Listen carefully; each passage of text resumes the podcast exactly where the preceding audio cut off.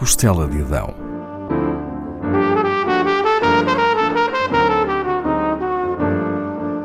Com Paula Castelar.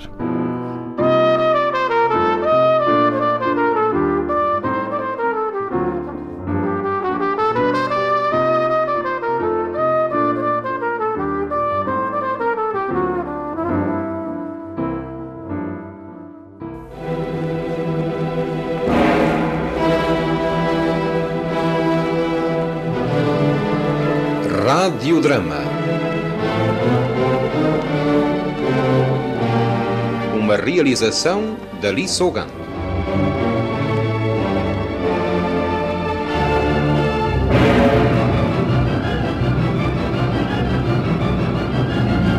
Acha que eu inspiro assim tanto receio? Acha? apenas que Hortêncio vos teme. Ah, o homem insensato julga que a terra gira à sua volta. O que quer dizer com isso? É o que eu penso a respeito dele. Seu marido, tendo-lhe cabido em sorte uma fera, mede pelo seu o desgosto do meu esposo. Ora, aqui tem a explicação. Fraca explicação. Mesmo assim, entendeu-me muito bem. Na verdade- É fraca e fracazinha será ela, sim? Na verdade sou fraca, sim, comparando consigo que é tão forte. Ah, Se me dão licença, retiro-me. Escutamos parte do genérico de uma rubrica teatral que Alice Ogando dirigiu muitos anos e também a sua voz numa das suas inúmeras interpretações. Desta vez no papel da viúva em A Fera Amansada de William Shakespeare. Escritora, poetisa, dramaturga, tradutora, crítica teatral e atriz, Alice de Assunção Ogando Costa de Oliveira viveu uma história digna de um romance. Nasce em pleno verão do último ano do século XIX, mas será uma mulher moderna, independente, livre, bem mais ao jeito dos séculos XX ou XXI. Alice cresce em Lisboa com um irmão mais novo e os dois ficam órfãos de pai ainda na infância. A sua mãe torna a casar.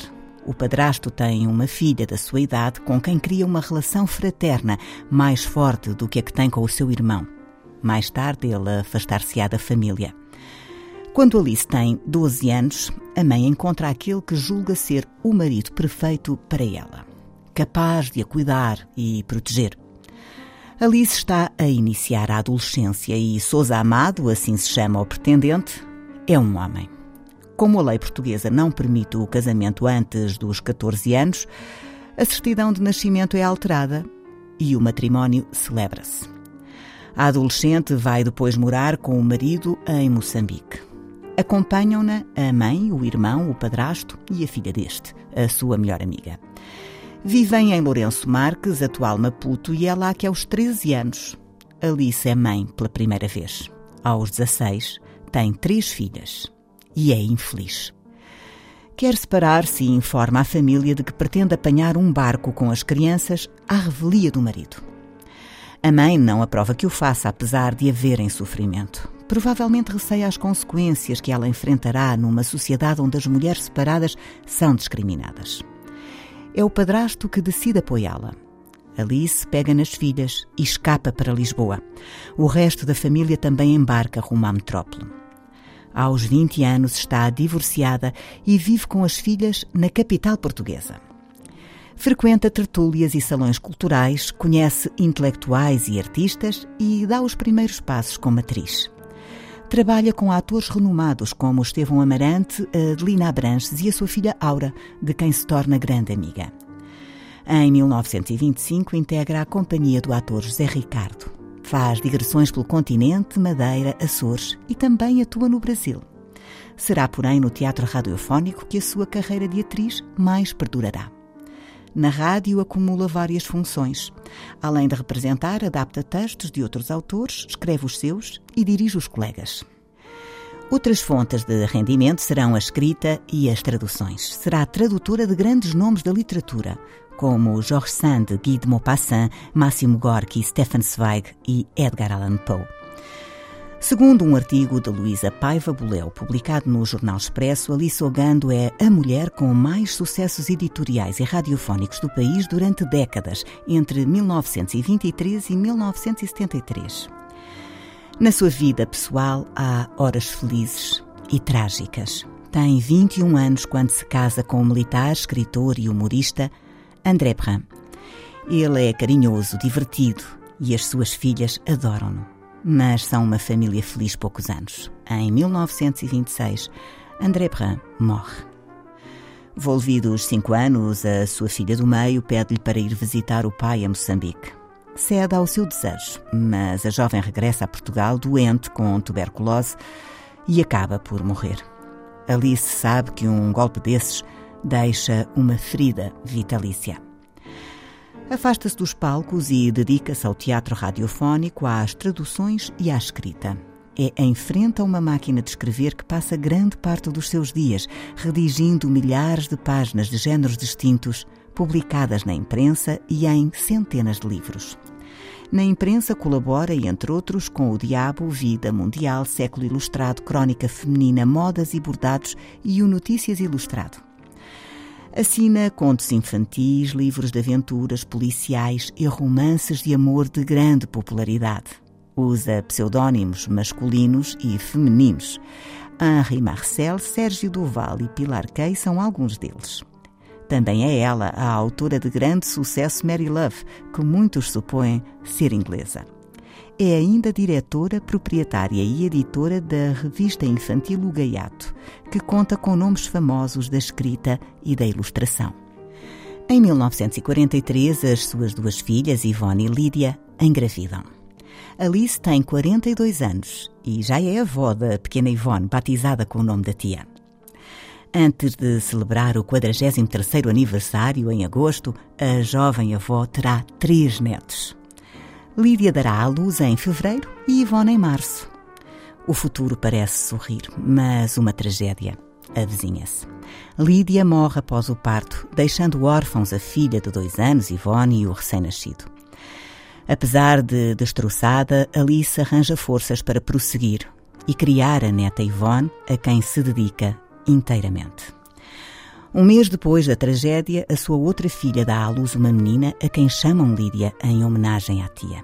Será a bailarina e atriz Lídia Franco. As duas primas, Lídia e Yvonne, terão toda a vida uma relação de irmãs.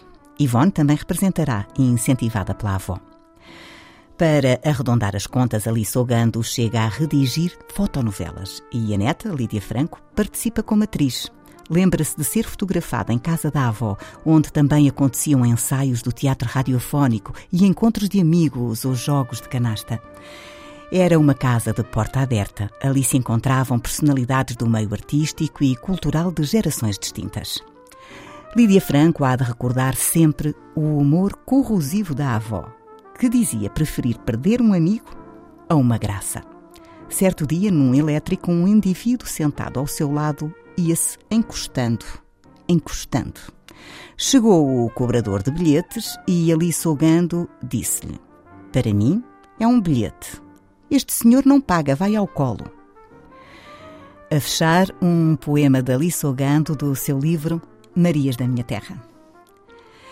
Essas Marias Tafuis que passeiam no chiado com seus vestidos azuis e pezito bem calçado, as unhas cor de tomate, sobrancelhas a carvão, a linda boca escarlate e vazio o coração. Não são como tu, Maria, Marias da minha terra, da Senhora da agonia e mais do Senhor da serra, do penedo da saudade, das eiras, da desfolhada. São Marias da cidade, não são Marias nem nada. Tu sim, que passas airosa, minha linda moleirinha, mais branca que a branca rosa, tão branca como a farinha. E tu, que passas ligeira de tamanquinha no pé, a Maria mais trigueira da praia da Nazaré. Essa de saia rodada, como uma rosa em botão, a quem já vejo brilhar nos olhos o coração. E aquela que vindima desde manhã o sol pôr, a quem o trabalho anima, por amor do seu amor. Essa que lava cantando cantigas ao desafio, suas mágoas segredando às verdes águas do rio aquela de loira trança, como uma espiga dourada que sonha amor e esperança em noite de desfolhada. E tu, Maria da Graça? E tu, Maria do Céu? Que ninguém na aldeia calça sapatinho igual ao teu. Marias todas, verdade. Marias só. Coisa pouca. Apenas simplicidade, coração ao pé da boca. Marias que passam vidas inteirinhas a rezar pelas alminhas perdidas por sobre as águas do mar. Quis cantar o vosso encanto, toda a alegria que encerra esse nome que é um canto, em louvor da nossa terra.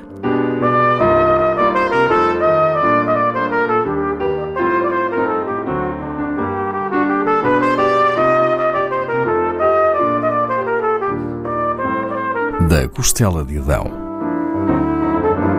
com Paula Castelar.